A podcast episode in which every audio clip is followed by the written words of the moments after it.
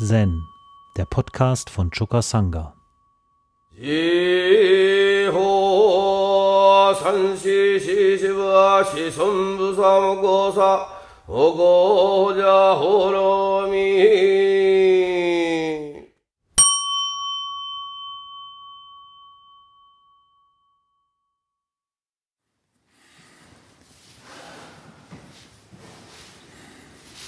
Da sind wir nun also angekommen am Ende unseres Herbstsessions.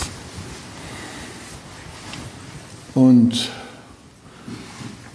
bei manchen von uns hat sich einiges getan.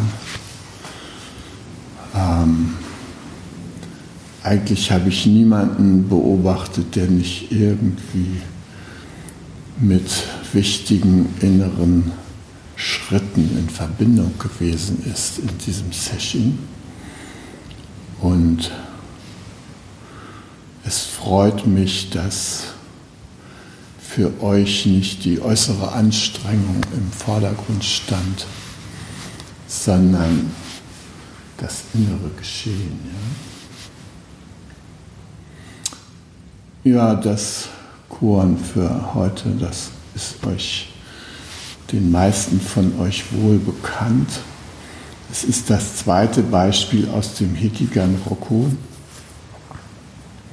Joshus, der wahre Weg ist nicht schwer. Und da heißt es, Joshu sprach zu der Versammlung und sagte,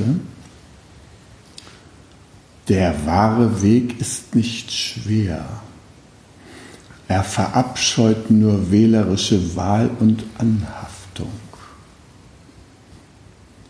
Mit nur einem einzigen Wort können Wahl und Anhaften entstehen. Oder es kann Klarheit entstehen.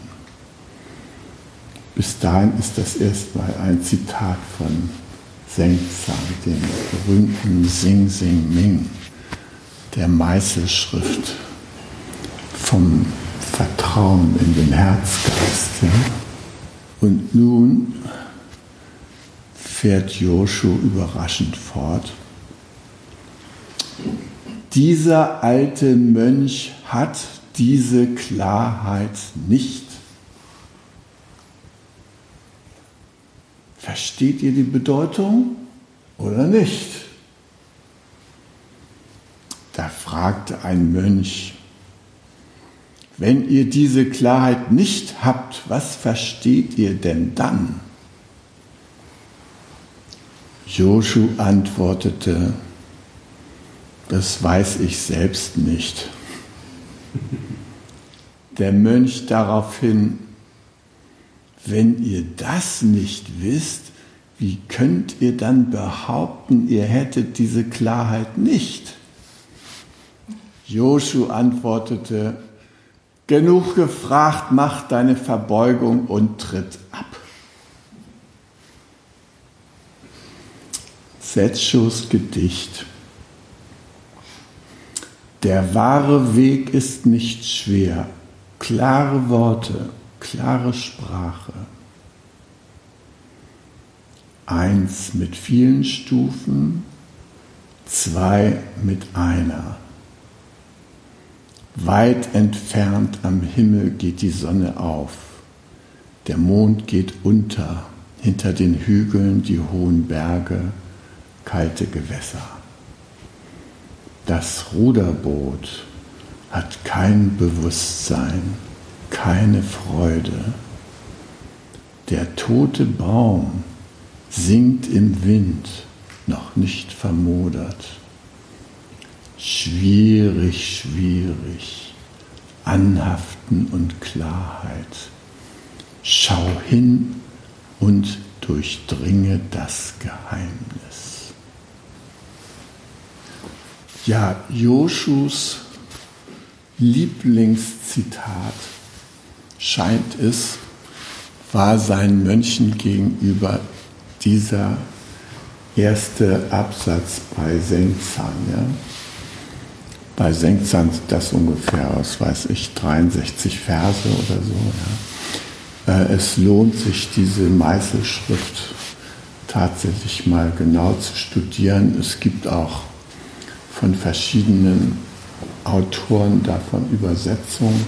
Eine ganz schöne ist zum Beispiel auch von Deshimaru, also in der Soto-Tradition, äh, finde ich, kann man das gut nachlesen und ähm, viele andere Übersetzungen gibt es auch davon. Also guckt euch mal dieses Ding an. Äh, Gundert hat diese ersten Zeilen versucht, so dichterisch zu übersetzen. Ja. Der höchste Weg ist gar nicht schwer, nur Abhold wählerischer Wahl. Abhold. Abhold wählerischer Wahl. Meine Güte. Denn wo man weder hasst noch liebt, ist Klarheit offen, wolkenlos. So fängt Gundert seine Übersetzung an. Ja? Und ähm, ja, diese Aussage, der höchste Weg ist gar nicht schwer, das klingt eigentlich so hoffnungsvoll, ja. Und ermutigt uns, lass doch mal den Weg so gehen. Lass mal gehen. Lass mal Zen machen. mal losgehen, das wird schon was, ja. Und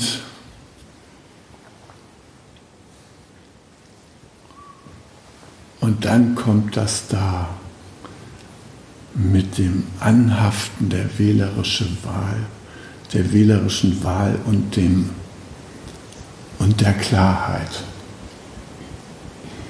Also die Klarheit ist die Frucht, wenn wir das geschafft haben, mit fehlerischer Wahl und Anhaften durch. Naja, und dann sagt man sich, ja, ja, was heißt ja, lasse ich es halt los oder so. Ne? Am Anfang, da ist man da noch ziemlich optimistisch. Und dann, äh, wenn man die Sache anfängt zu üben, dann merken wir, ähm, dass das mit dem Anhaften und davon loszulassen, dass das doch eine einigermaßen schwierige Angelegenheit ist. Ja? Und zwar deshalb, weil dieses Festhalten ja nicht nur ein bewusster Akt ist, sondern in gewisser Weise werden wir von innen her zum Festhalten animiert. Ja. Gibt es eine ganze Reihe von Glaubenssätzen, die uns gar nicht erlauben, loszulassen.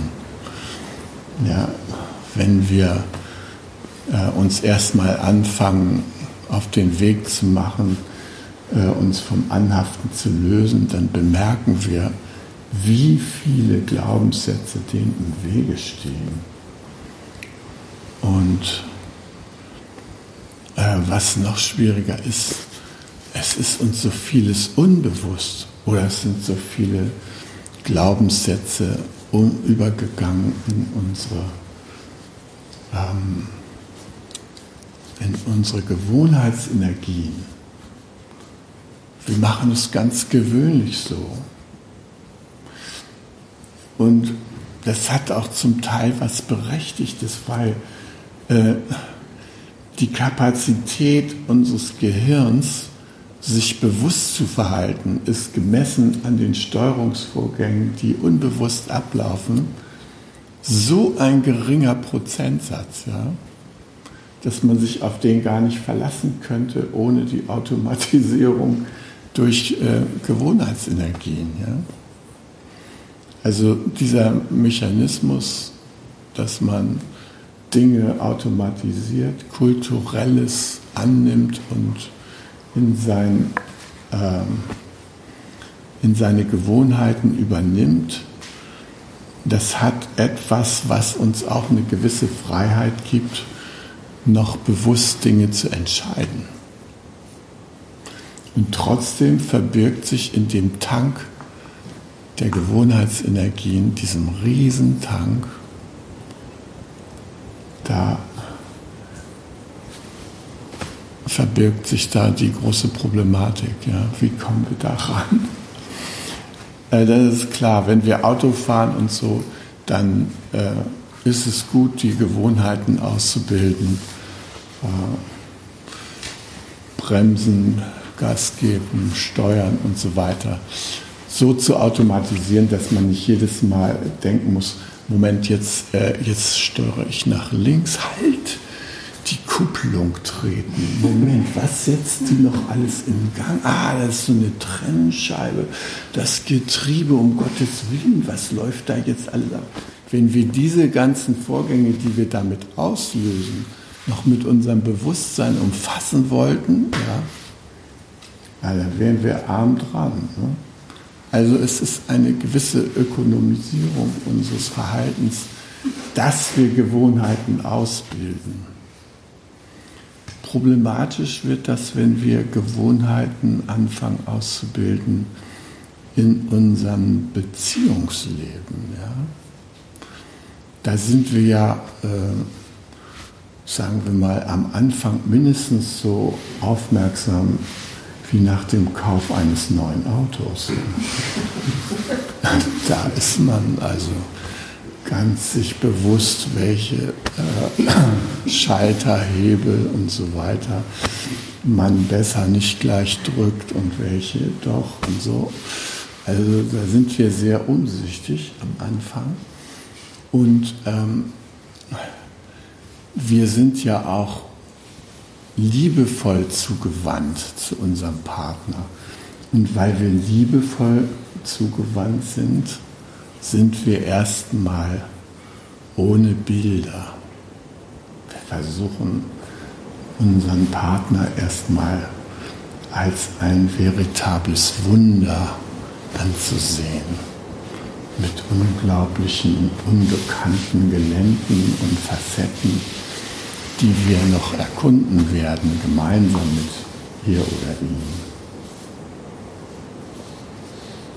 Ja, und diese große Offenheit, ja, die darin liegt, dass wir uns kein Bild von ihm machen, die weicht dann nach und nach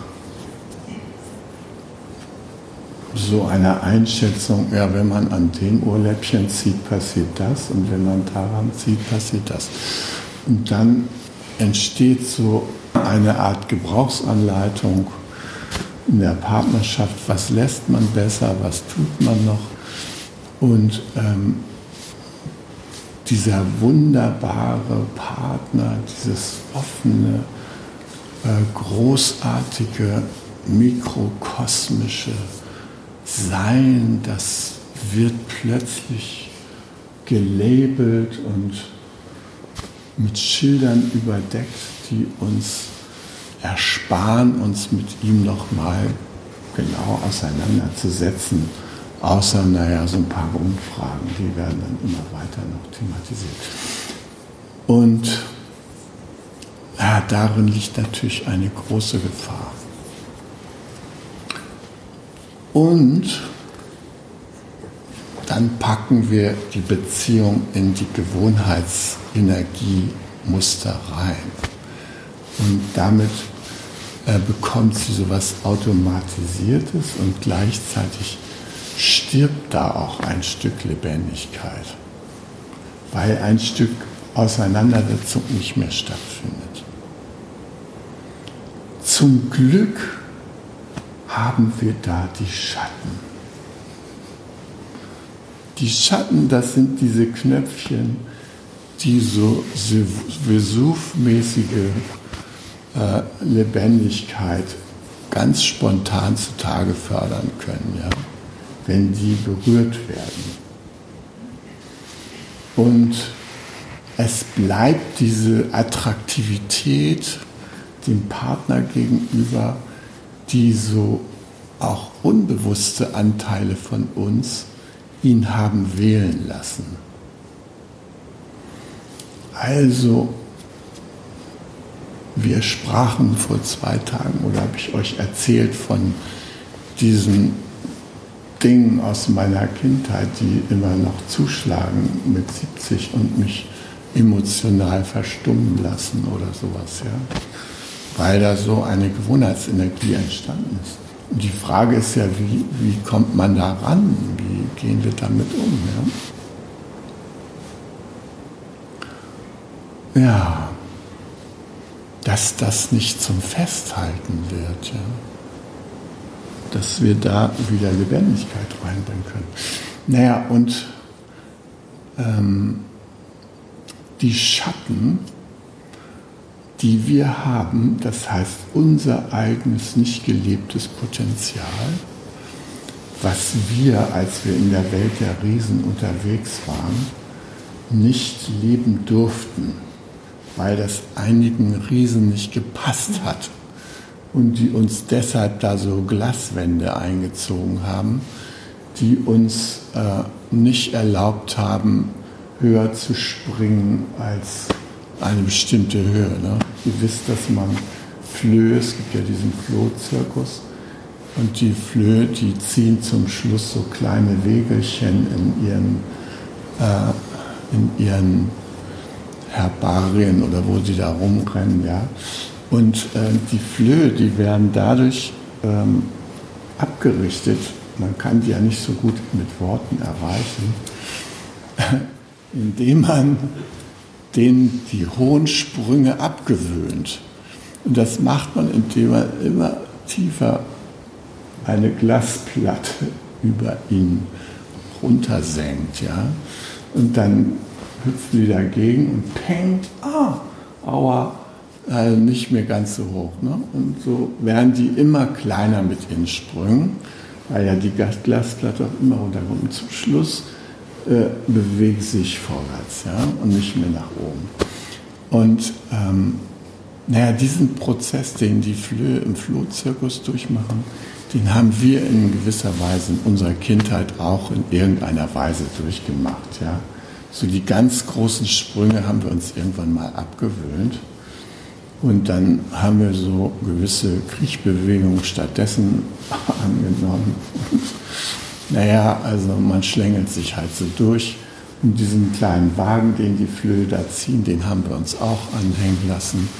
In meinem Fall war es ein ganz schöner Wagen. Also äh, ich habe gleich ziemlich viel Verantwortung übernommen in meinem Leben, ohne dass ich gefragt wurde, ob ich dazu bereit war. Es war einfach der einzige Ausweg für mich, mich verantwortlich zu fühlen für meinen Bruder, für meine Eltern, für alles Mögliche habe ich Verantwortung übernommen und da hat sich auch so ein Muster eingebrannt in mein Leben. Ja. Ich kenne eigentlich gar keine Phase meines Lebens, wo ich mal so gechillt und ohne jede Verantwortung gelebt habe. Also, was weiß ich. Äh, Im Fernsehen sieht man manchmal solche Lebemänner, die einfach nur chillen und keine Verantwortung übernehmen und so. Da habe ich manchmal so gedacht, Mensch, wie haben die das hingekriegt, ja? In meinem Leben war immer Verantwortung. Also für meine Geschwister, der älteste von sechs. Dann äh, bin ich ins Internat gekommen. Kaum war ich da gelandet, hat man schon gleich erkannt, dass ich bereit bin, Verantwortung zu übernehmen. Schon war ich der Tutor der jüngsten Abteilung. Das heißt, mein Abendprogramm war nicht irgendwie Lesen oder Fernsehen gab es ja damals kaum, äh, sondern oder Ruderboot fahren oder Segelboot. Wir hatten einen schönen See bei unserem Internat, hätte man wunderbar abends sich da in, ins Red schlagen können mit dem Ruderboot und alles Mögliche tun. Aber nein, ich habe die Kleinen da ins Bett gebracht, Geschichten vorgelesen. Halt das, was ich schon so konnte, wie man so Verantwortung übernimmt, deren Erzieherin unterstützt und so. Morgens um 6.45 Uhr mit denen Morgenlauf gemacht und so. Dann war diese Internatszeit äh, mehr oder weniger vorbei. Dann war ich gleich was weiß ich, dann kam Bundeswehr natürlich, da war ich auch, bin ich auch in die Verantwortungsschiene gegangen, ja. Dann kam meine Studienzeit, da war ich natürlich sofort studentischer Vertreter und so weiter. Äh, ja, und so ging das Leben immer so weiter. Ja. Schließlich habe ich selber Kinder bekommen. Also Verantwortungsübernahme ist irgendwie so ein Grundthema und ähm, es ist mir dermaßen zur Gewohnheit geworden, dass es mir gar nicht so richtig mehr bewusst ist, dass das eigentlich möglicherweise eine Macke von mir ist. Ja? Also wieso muss man da eine ganze Gemeinschaft gründen und dafür 100 Leute erstmal Verantwortung übernehmen? Mal so eben. Ne? Ja, das ist doch die Frage. Ja? Was bringt mich dazu? Und dann gehen die Leute an meinem Garten vorbei und sagen, das sieht aber nicht schön aus hier. Na, das ist ein Symbol, wie ich mit mir selber umgehe. Ja? So, dafür reicht es dann nicht mehr.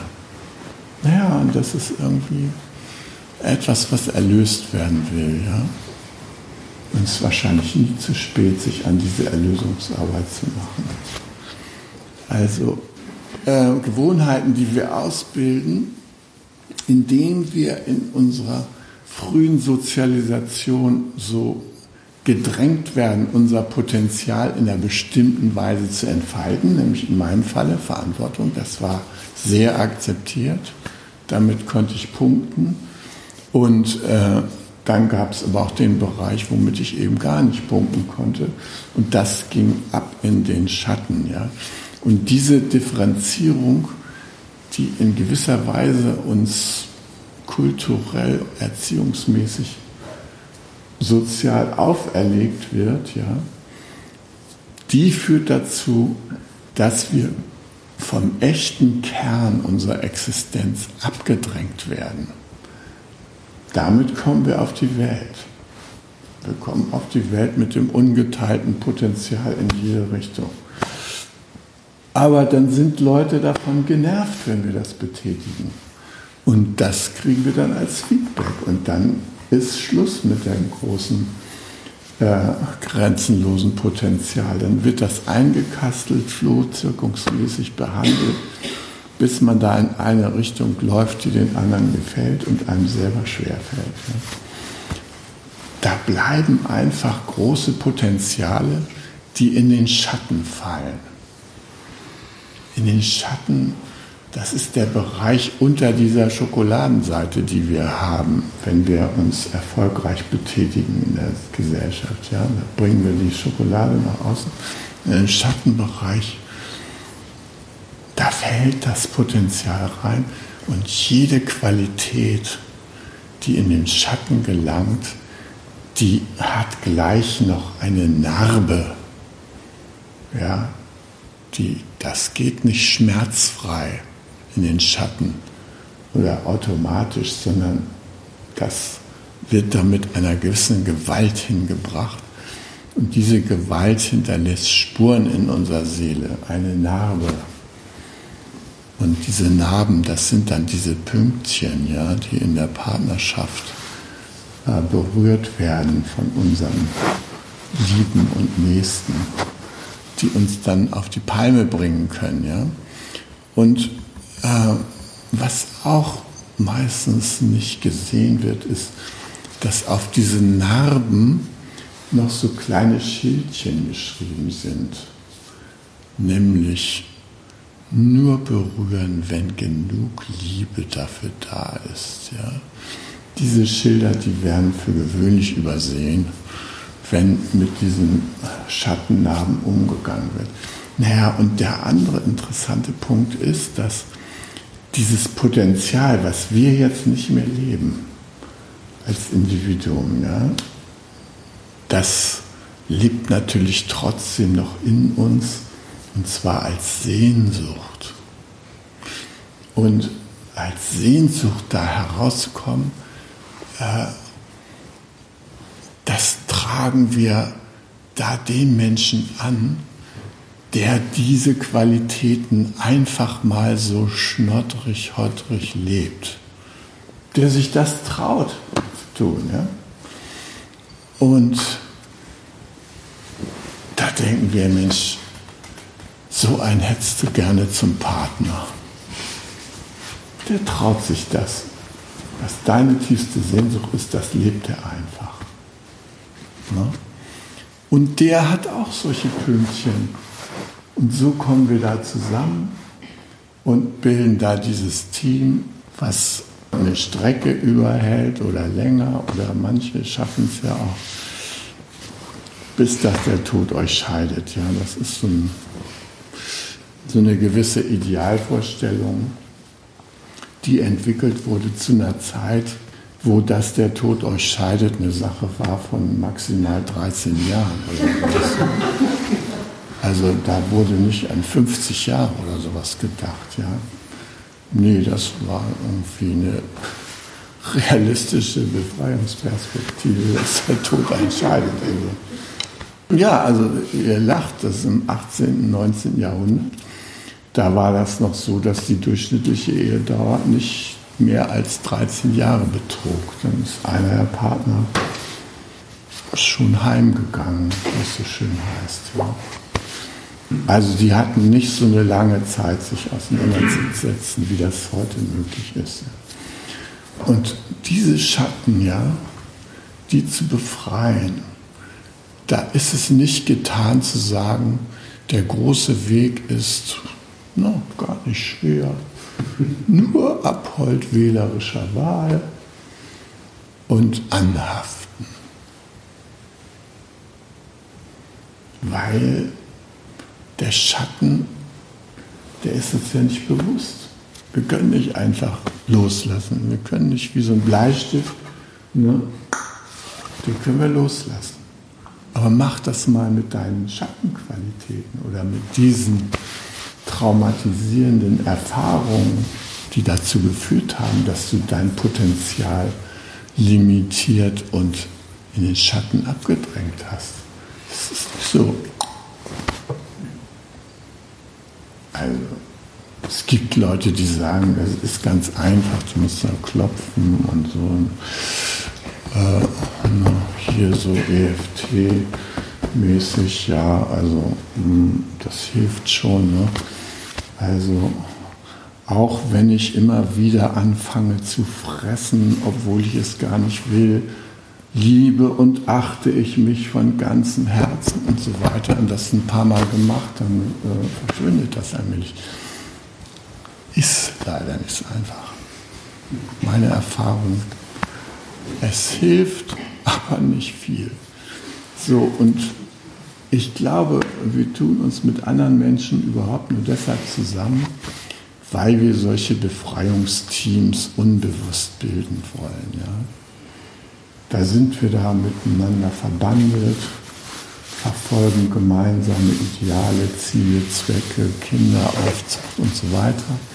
Und dann haben wir diese Gelegenheit, uns gegenseitig beizustehen bei der Befreiung dieser Schattenanteile. Ja weil wir berühren diese Punkte beim anderen. Man kommt sich näher, raspel, raspel, raspel, ist man durch die Schokolade durch und dann plötzlich, peng, hat man so einen Schattenpunkt getroffen beim anderen. Ja, aus irgendeinem Grunde ist er der Meinung, dass man ein unzuverlässiger Knilch wäre, der eigentlich jetzt intendiert, einen zu verlassen. Weil äh, so ähnlich wie man es schon erlebt hat, hat er sich ja gerade verhalten. Ja. Und deshalb ist das Drama jetzt da und äh, so, Schriftsätze sind noch nicht ausgetauscht, aber es geht schon in die Richtung. So, und diese, diese Dramen, damit irgendwie so umzugehen, dass zum Schluss Klarheit die Folge ist. Ja? Das ist irgendwie die eigentliche Kunst überhaupt im Leben. Ja? Und äh, viele von uns haben sich schon solchen Knöpfchen gewidmet. Na, wir haben die so im Raum, Rahmen von Zeschin sind wir die angegangen und da haben wir mal dieses Knöpfchen uns vorgenommen und mal jenes Knöpfchen. Und das hat auch was gebracht. Ja. Boah, wenn man da so ein Session auf so ein Knöpfchen gebrütet hat, dann hat man da so eine gewisse Lockerheit und Experimentierfreude wieder entwickelt und kommt nach Hause und macht so den Test. Ja. Gut gelaunt tritt man durch die Tür und der Partner ist irritiert, weil das Gewohnheitsmuster sich scheinbar geändert hat. Ja. Er, ihm ist lieber das bekannte Unwesen als das unbekannte Wesen. Ja. Aus irgendeinem Grund. Und deshalb macht er sofort den Test. Also es dauert nicht lange, schon drückt er da. Und dann ist natürlich die Nagelprobe da. Hat das Session jetzt was gebracht oder nicht? Ja? Und ähm, naja, äh, wir wissen dann, da gibt es da so Fluchtmechanismen, die doch nicht helfen, wie zum Beispiel in Spontanmeditation verfallen. Ja? Er merkt es. Es ist nur ein Trick, den wir versuchen anzuwenden. Ja? Oder ähm, äh, zu berichten, dass man neue Erkenntnisse zum Thema Mitgefühl hat, zum Beispiel äh, Gleichmut. Dass Gleichmut so was Schönes sein kann in der Beziehung, ja, hat man gehört. Und äh, dass das doch mal eine Qualität wäre, die man auch beim anderen gerne beobachten würde.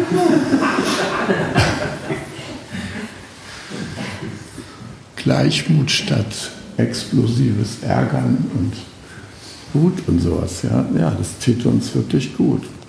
Ja, und schlussendlich ist es aber doch so, wenn wir in der wohlmeinenden Zugewandtheit zueinander bleiben. Und wenn wir äh, das allmählich lernen, dass es sich lohnt, respektvoll mit diesen Knöpfchen umzugehen bei unserem Partner. Und wenn wir ihm helfen, diese Knöpfchen zu befreien, ja, oder uns von diesen Knöpfchen zu befreien, weil wir liebevoll damit umgehen, weil wir liebevoll mit den Ausgangserfahrungen umgehen, weil wir uns gegenseitig helfen, uns klarzumachen, wir sind jetzt groß, wir können jetzt dafür sorgen. Es gibt niemand mehr, der uns da reinredet. Wir haben das jetzt in unserer eigenen Hand. Wir müssen unser Herz nicht mehr bedecken, zurücknehmen. Äh, wir müssen nicht mehr ins Funktionieren gehen, auf Däubel komm raus. Nein, wir dürfen fühlen, wir dürfen nachspüren. Wir dürfen mit unserer Echtheit in Kontakt treten.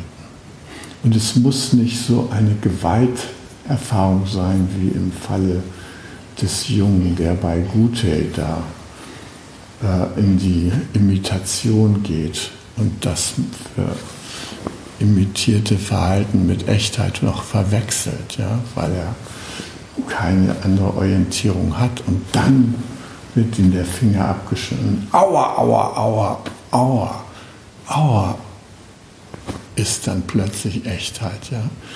Diese Art von Echtheitserfahrung können wir uns streckenweise durchaus ersparen. Ja. Können immer mehr Echtheit riskieren. Und wir können uns in der Partnerschaft da gegenseitig helfen, indem wir zum Beispiel unserem Partner das ankündigen. Du, ich möchte mal was anders machen als sonst. Äh, und das wäre wunderbar, wenn du mich dabei unterstützen kannst. Und äh, ich möchte alles tun, damit du dich deshalb nicht ängstigst. Ja? sondern weiß, dass ich das tue, weil ich gerne mit dir zusammen bin und trotzdem mal ein Stück Autonomie riskieren möchte. Es wäre wunderbar, wenn du mich dabei unterstützen könntest. Kannst du mir mal sagen, wie das bei dir ankommt, wenn ich das sage? Hm? Kannst du es nochmal sagen? Äh, das war mir jetzt ein bisschen zu schnell. Ja gut, also dann nochmal. Ja? Also wir können uns gegenseitig helfen, von diesem unbewussten Verhaftetsein allmählich loszukommen. Und wenn wir das schaffen, das schon mal zu sehen, wo die Mechanik liegt, die uns immer wieder äh, von der, vom Gleis, das wir eigentlich verfolgen, runterschmeißt, ja, und die uns den Zugriff nicht gestattet und die uns vor allem das Mitfließen nicht gestattet, ja. Wenn wir das schaffen, uns da gegenseitig zu unterstützen, dann können wir uns so ein Korn wie das von Joshu auch mal zu Gemüte führen. Ja. Weil dann haben wir wirklich eine reale innere Auseinandersetzungsmöglichkeit damit, wählerische Wahl sein zu lassen, mal nicht den Vorlieben zu folgen, sondern mal was Neues auszuprobieren. Ja. Also das Wählen bleibt. Das ist nicht der Punkt. Aber dieses vorliebenorientierte Wählen, das könnten wir lockern. Ja. Und wir können auch das Anhaften überprüfen, können sehen, hängen wir da dran oder haben wir da schon einen Freiheitsspielraum. Naja, und das ist ein interessanter Prozess, dass wir so allmählich von den Vorlieben wegkommen und das Festhalten immer mehr lockern können und immer mehr loslassen können. Ja.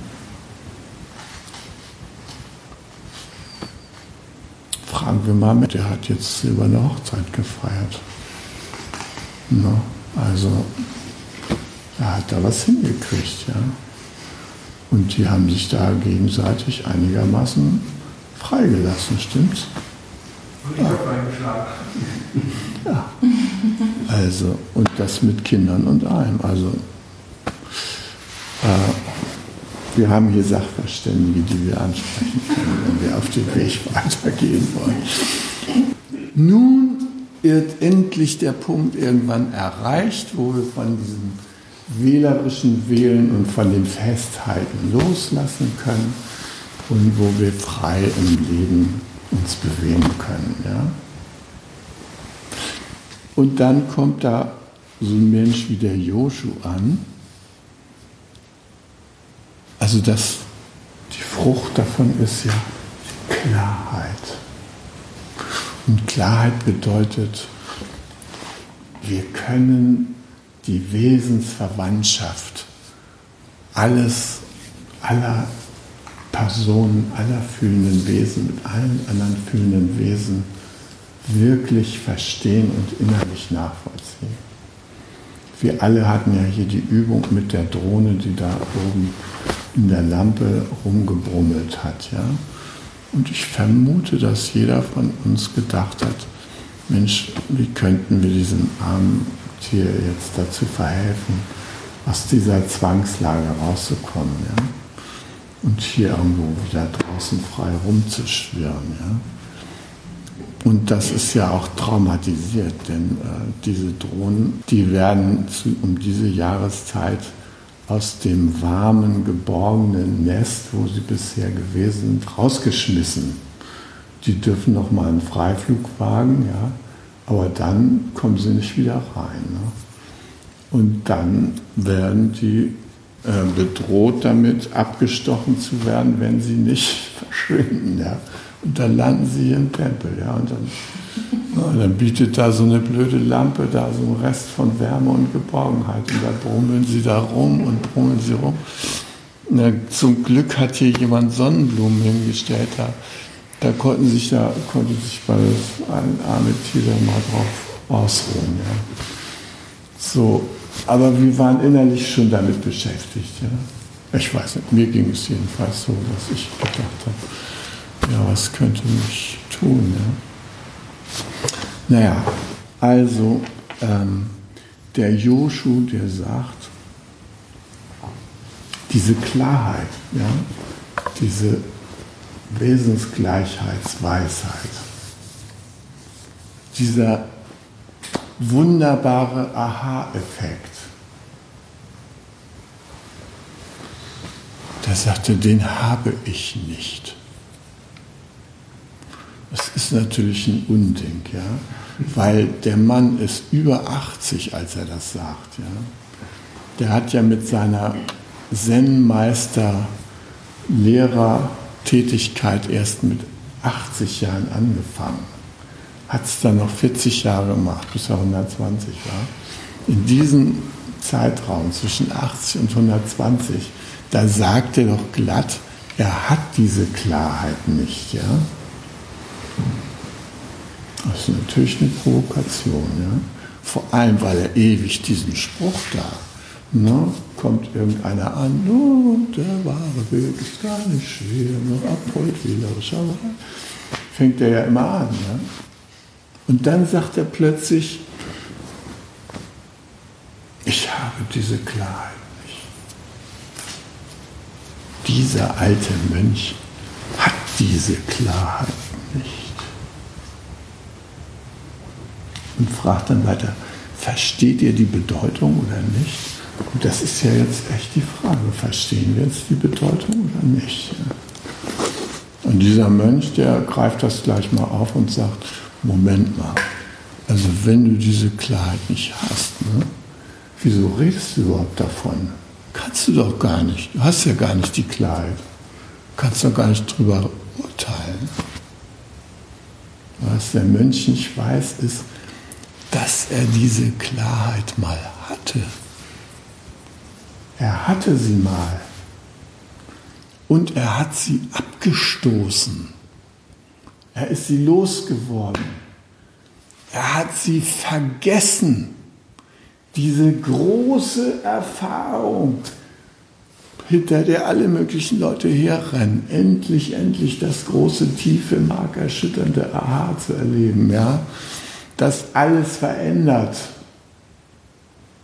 das hat der vergessen. Der weiß nicht mehr, wo die Kupplung sitzt und das Gaspedal. Weg. Den Zug zur Erleuchtung, wo der abgeht, weiß er nicht mehr. Und dann sitze ich über dieses Korn und dann sagt mir mein Roshi, This state of Yoshu's mind is best state of mind. Ja, da sollst du jetzt erstmal einen drauf braten, ja? best state of mind. Der hat alles vergessen. Das soll der beste Zustand des Geistes sein, dass man nichts mehr mit Erleuchtung zu tun hat. Ja, weil man dann wieder ganz normal ist. Und weil man ganz normal ist, kann man auch weiter an all diesen Schattendingern arbeiten. Ja? Weil die begleiten uns bis zum letzten Atemzug, hat man noch mit irgendetwas zu tun. Ja? Hm, irgendetwas, was einem selbst nicht gefällt oder anderen nicht gefällt oder einen irgendwie stört und so. Aber wir können einen Gleichmut an den Tag legen. Wir sind durch mit diesem Sensationsprogramm und wir können jetzt ganz gechillt, weil wir ja das Loslassen und das Abwählen verlernt haben, weil wir einfach sein können in Echtheit. Deshalb können wir chillen.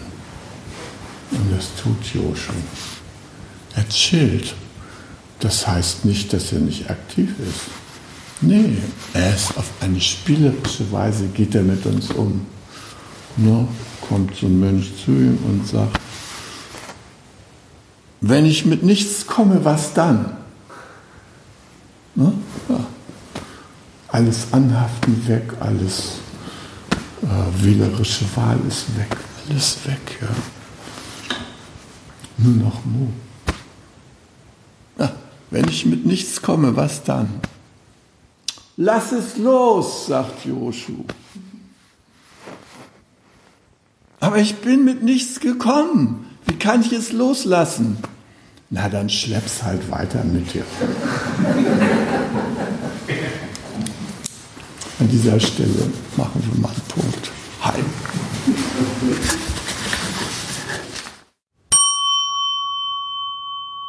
Zen, der Podcast, ist eine Produktion von Chokasanga e.V. in Kooperation mit dem Podcaststudio Paderborn.